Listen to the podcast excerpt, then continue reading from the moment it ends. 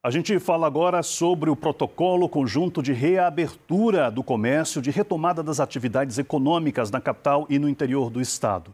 Agora é oficial. O prefeito ACM Neto e o governador Rui Costa anunciaram um plano de reabertura de igrejas, shoppings e outras atividades na capital baiana. Nós não vamos permitir, em hipótese alguma, repetir na Bahia, repetir em Salvador, o que nós vimos em outros países ou em outros lugares do Brasil de pessoas chegarem para serem atendidos e não encontrarem leitos é, hospitalares. Então, nós é, vamos adotar o critério de 75% de leito de ocupação no máximo. A união entre prefeito e governador no combate ao coronavírus arranca elogios, mas também ocorre a revelia de aliados que estão preocupados com a eleição municipal desse ano. Minha expectativa, Ricardo, é que a gente possa abrir no final do mês de julho, ou seja, que ainda agora, nesse mês de julho, a gente possa ativar a primeira fase, tendo a primeira etapa de reabertura dos shoppings, das igrejas e do comércio de rua acima de 200 metros quadrados. O protocolo de reabertura da economia em Salvador e as consequências para a saúde pública e para a política são o tema do terceiro turno de hoje. Começa agora o terceiro turno. Um bate-papo sobre a política da Bahia e do Brasil.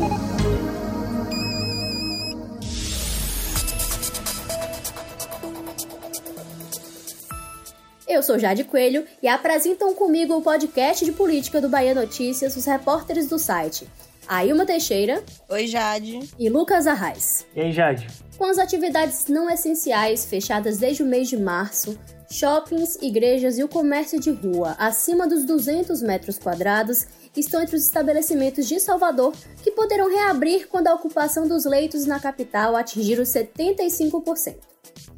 Esses estabelecimentos integram a fase 1 do protocolo de reabertura do comércio da capital baiana, que foi elaborado em conjunto pela Prefeitura de Salvador e pelo governo da Bahia. Outros estabelecimentos, como salões de beleza, cinemas e teatros, ficaram para a fase 2.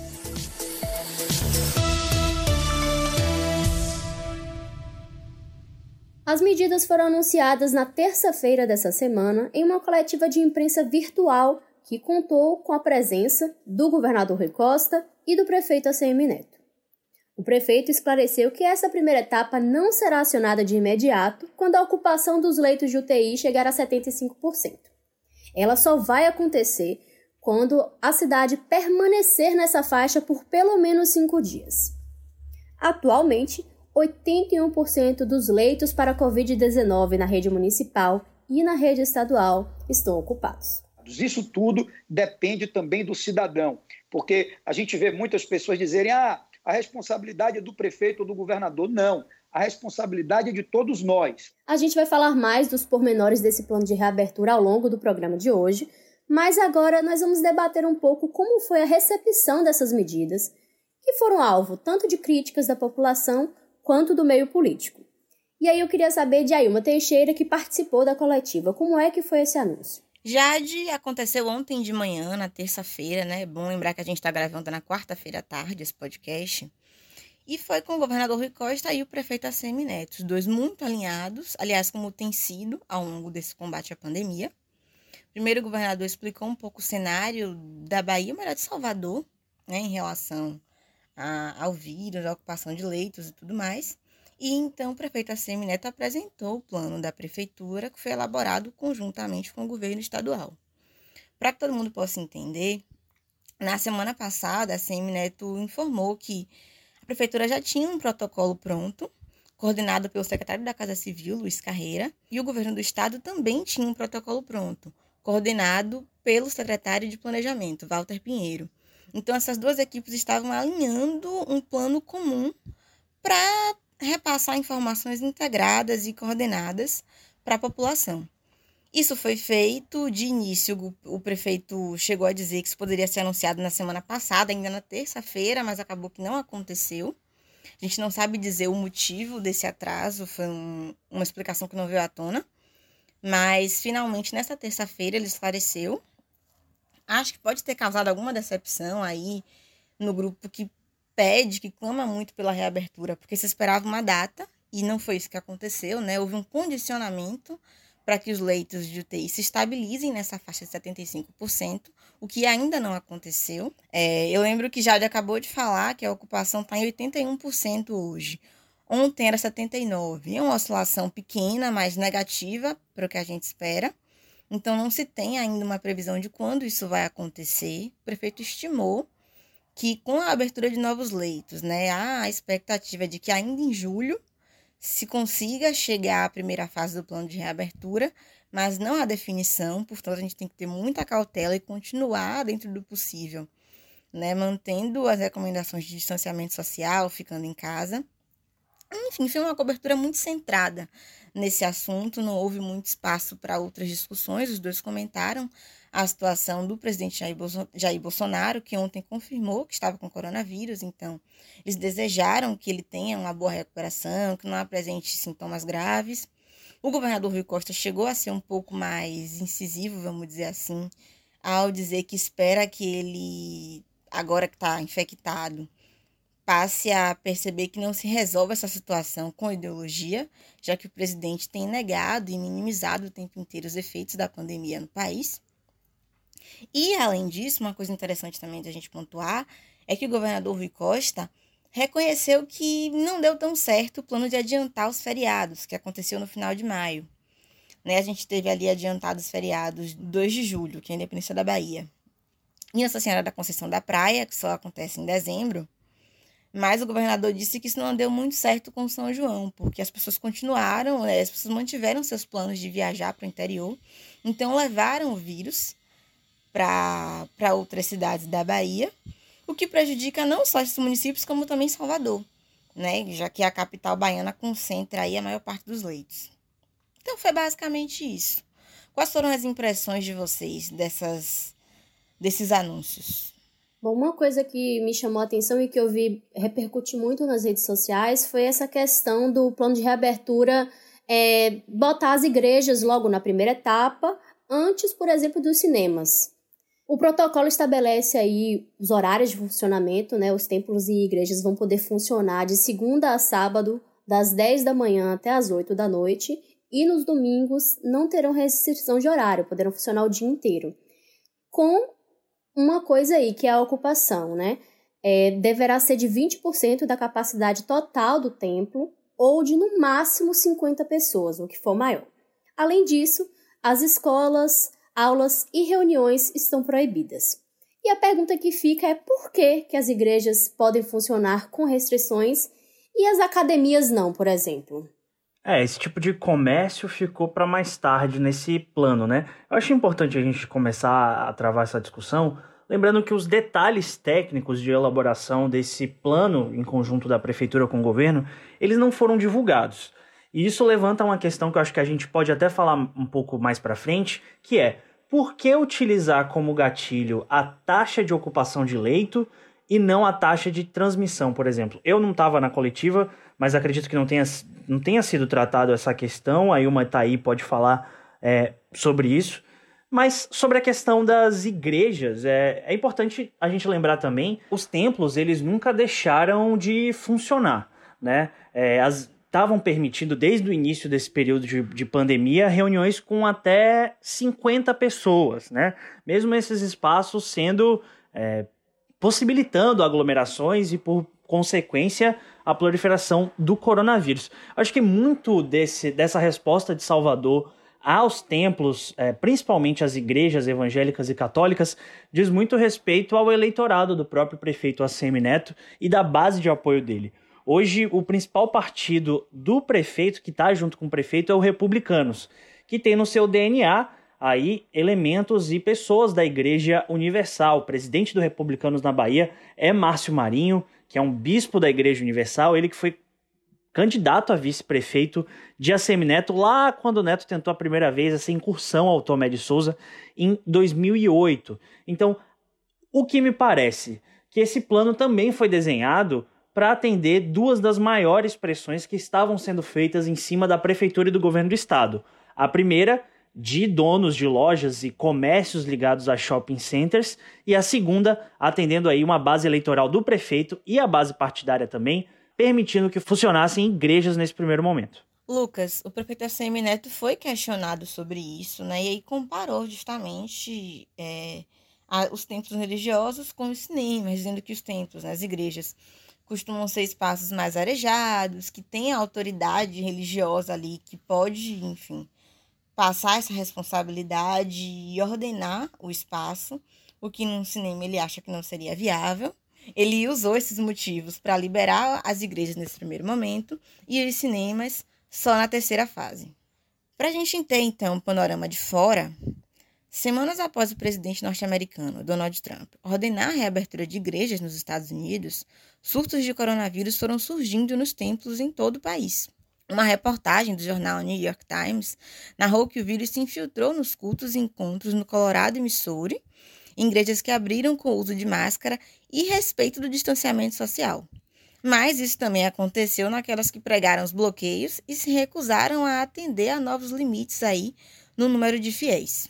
Resultado: mais de novos 650 casos de coronavírus foram descobertos próximos a 40 igrejas e eventos religiosos no país.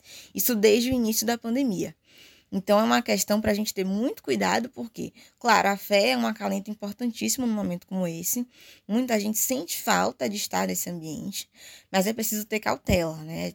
Quem puder e, quiser retomar esses espaços quando eles forem liberados de forma mais abrangente na fase 1 desse plano de reabertura, é preciso ter cautela para que a gente mantenha um distanciamento e mantenha a ocupação permitida de 20% para não gerar novos focos.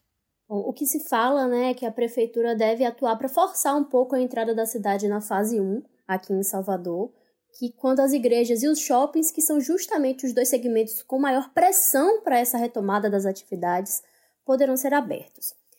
É, nessa semana, a prefeitura entregou 10 novos leitos de UTI para a Covid-19 no Hospital Municipal e outros 150 leitos, tanto de UTI quanto clínicos, devem ser entregues aí nos próximos dias. E com esse esforço de aumentar as vagas, a prefeitura pode empurrar essa taxa de ocupação, que é o principal gatilho do plano de reabertura, e chegar aí aos 75% tão esperados. É, Jade, a gente retoma também todo o, o alarde que a prefeitura tem feito para aumentar o número de leitos. É, vale lembrar que na última semana o prefeito ACM Neto é, protagonizou um, um, debate público com o reitor da Universidade Federal da Bahia, o João Carlos Sales, porque a prefeitura quer autorização judicial para abrir mais 10 leitos no Hospital Salvador. Fica ali na Federação, aqui para quem é da capital baiana, que é o mesmo local onde funciona uma maternidade da Universidade Federal.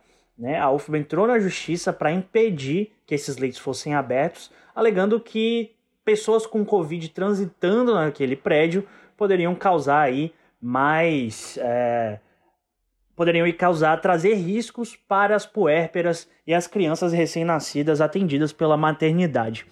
É óbvio que a prefeitura não está fazendo esse esforço de aumentar leitos apenas para conseguir abrir shoppings e igrejas, mas talvez a gente vá percebendo que colocar o gatilho como taxa de ocupação e não como taxa de contágio, como sugeriu aí o consórcio do Nordeste há alguns dias, pode sim possibilitar que certas categorias sejam abertas a partir da implantação de novos leitos.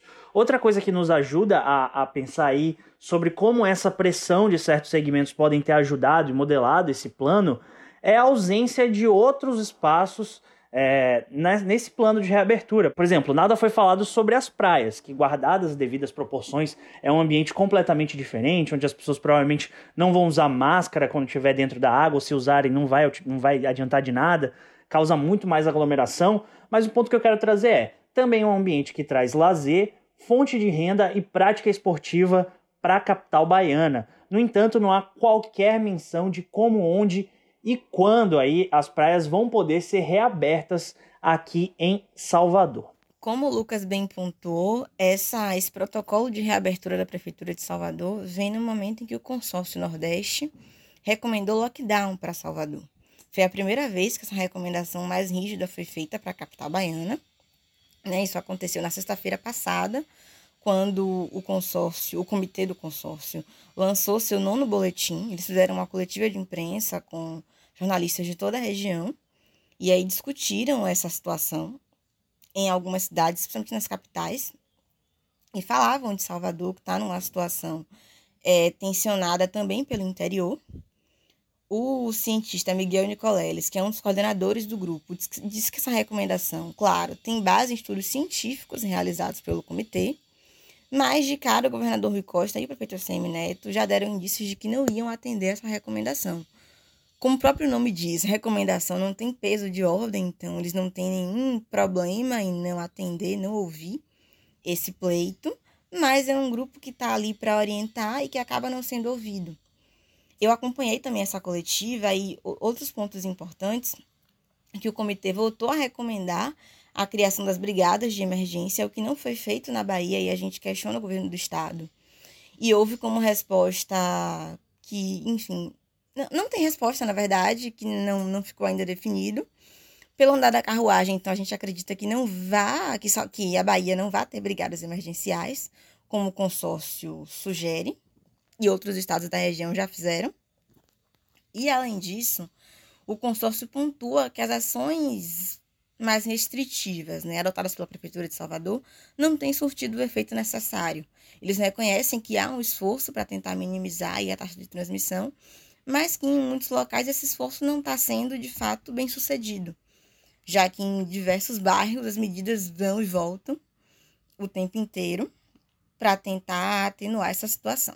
Com essa análise, o boletim indica que Salvador continua a apresentar um crescimento significativo de casos nos últimos 14 dias, mesmo com essas medidas aí setoriais da prefeitura. Citar aqui uma frase de um colega nosso, o Alexandre Galvão, que ele muito sabiamente disse aí numa rede social que parece que o governo do estado e o consórcio Nordeste instituíram esse comitê apenas para desobedecer todas as recomendações desse comitê, que apesar de terem ah, embarcado em alguns projetos, como Monitora Covid, o Telecoronavírus, que foram ideias do, do Miguel Nicoleles, foram, enfim, geradas na Bahia e com a ajuda do comitê ganharam vida, outras recomendações aí que são mais sérias, como fechamento e restrições, não são seguidas. E o governo do estado, também além da prefeitura, sinalizou que não deve atuar para gerar e determinar um lockdown em Salvador. Ainda no 2 de julho, né, no, na cerimônia que a gente teve ali simbólica, o governador, inclusive, falou muito claramente que não deve ser essa a, a ação tomada, que inclusive trabalharia para abrir os comércios, se assim a população desejar. Ainda fez aí um aceno que obedeceria uma vontade popular, uma construção popular, apesar do governador a gente saber não abrir mão de certas coisas que são sim é, pautas para a saúde pública e não podem ser feitas nesse momento, mas não existe essa sinalização de que essas recomendações elas vão ser seguidas. O que eu destaco ainda sobre essa coletiva é a repercussão que ela teve no mundo político. Porque se por um lado o governador e o prefeito eles ganham elogios até nacionais pela união dos dois, eles que são de campos, são líderes de campos opostos politicamente aqui na Bahia, por outro lado, isso está ressabiando alguns aliados do governador Rui Costa, principalmente por conta do contexto eleitoral. Salvador aí vai para a possibilidade de um terceiro mandato do grupo do prefeito ACM Neto né, de forma seguida, nunca foi governada pelo PT e muitos aliados criticam a forma como o governador tem elogiado incessantemente o trabalho do prefeito, tem incensado o trabalho do prefeito, porque o questionamento que fica na base é: Conversei com alguns deputados, com alguns vereadores essa semana, e eles relataram, alguns deles relataram esse sentimento de como a gente vai, a partir de uma campanha, começar a criticar uma gestão ou falar que vamos querer mudar a gestão que está na cidade, se o governador tem sido visto tantas vezes elogiando é, o prefeito. Outra coisa que tem incomodado bastante é que, além dessa união com o prefeito Assemi Neto, Rui tem se dedicado inteiramente ao combate ao coronavírus, o que, diga-se de passagem, não é ruim, ele é um gestor, mas tem sim incomodado aliados que dizem que até há cinco meses ninguém discute política dentro do governo Rui Costa. A gente completou aí agora essa semana um mês sem novos secretários da Casa Civil e de Relações Institucionais da gestão estadual, que são dois braços importantíssimos, dois braços políticos importantíssimos para a gestão. Uh, os cargos eles estão vacantes, estão sendo tocados por secretários interinos, né? A, a Secretaria de Relações Institucionais, inclusive, está sendo tocado por um chefe de gabinete, que era chefe de gabinete da ex-secretária Cibele Carvalho. E eu conversei com um deputado, esse sim, que é, acirrou um pouco mais o, o discurso contra Rui. Ele é da base, ele é da cúpula política de Rui. E ele me falou o seguinte: olha, Rui está sendo um ótimo gerente, mas na questão política ele está me lembrando muito a Dilma, como se alguém tivesse, como alguém que tivesse resistência a discutir política em um ano eleitoral. Então isso está incomodando bastante, isso está fazendo os aliados é, se arrumarem como bem entendem. O PP e o PCdoB se uniram em Salvador para uma candidatura, uma chapa única, a todo modo, sem avisar o governador e sem avisar os aliados. Isso também criou, teria criado aí uma insatisfação na base, um desconforto. E os outros partidos vão se arrumando como podem. O PT ainda segue um pouco isolado, tá tomando, tá trilhando o próprio caminho com a candidatura da Major Denise, mas acho que isso a gente pode inclusive falar em um podcast só sobre esse assunto. Lucas, essas críticas são engraçadas quando a gente lembra também do que disse o presidente da Assembleia Legislativa, né, Nelson Leal. Você conversou com ele no 2 de julho e ele disse que na Alba não tem mais partido. Então fica aí a reflexão. É, não tem mais partido, mas lá em, lá em novembro, quando tiver eleição, vai ter partido sim, né? E aí é, aí é que são elas. Mas então, gente, o podcast está acabando e só para você que ainda não entendeu, não captou como é que vai ser esse plano de reabertura, quando a prefeitura disser que Salvador atingiu o patamar ideal e liberar a abertura da primeira fase, a gente vai entrar aí na fase 2, que vai ser o seguinte: quando a taxa de ocupação de leitos de UTI se estabilizar também por pelo menos cinco dias em até 70% dos leitos, vai ser liberada essa segunda etapa com a reabertura de academias, barbearias, salões de beleza, portanto, salões que ficam dentro dos shoppings não vão abrir na primeira fase, só abrem na segunda, mas também abrirão uma segunda fase. Centros culturais, museus, galerias de arte, lanchonetes, bares e restaurantes. Na sequência, quando os leitos de UTI da capital baiana se estabilizarem abaixo de 60% por pelo menos cinco dias, a fase 3 vai poder ser executada. E aí o funcionamento de parques de diversões, parques temáticos, teatros, cinemas e demais casas de espetáculo, clubes sociais, recreativos e esportivos e centros de convenções vão ser liberados.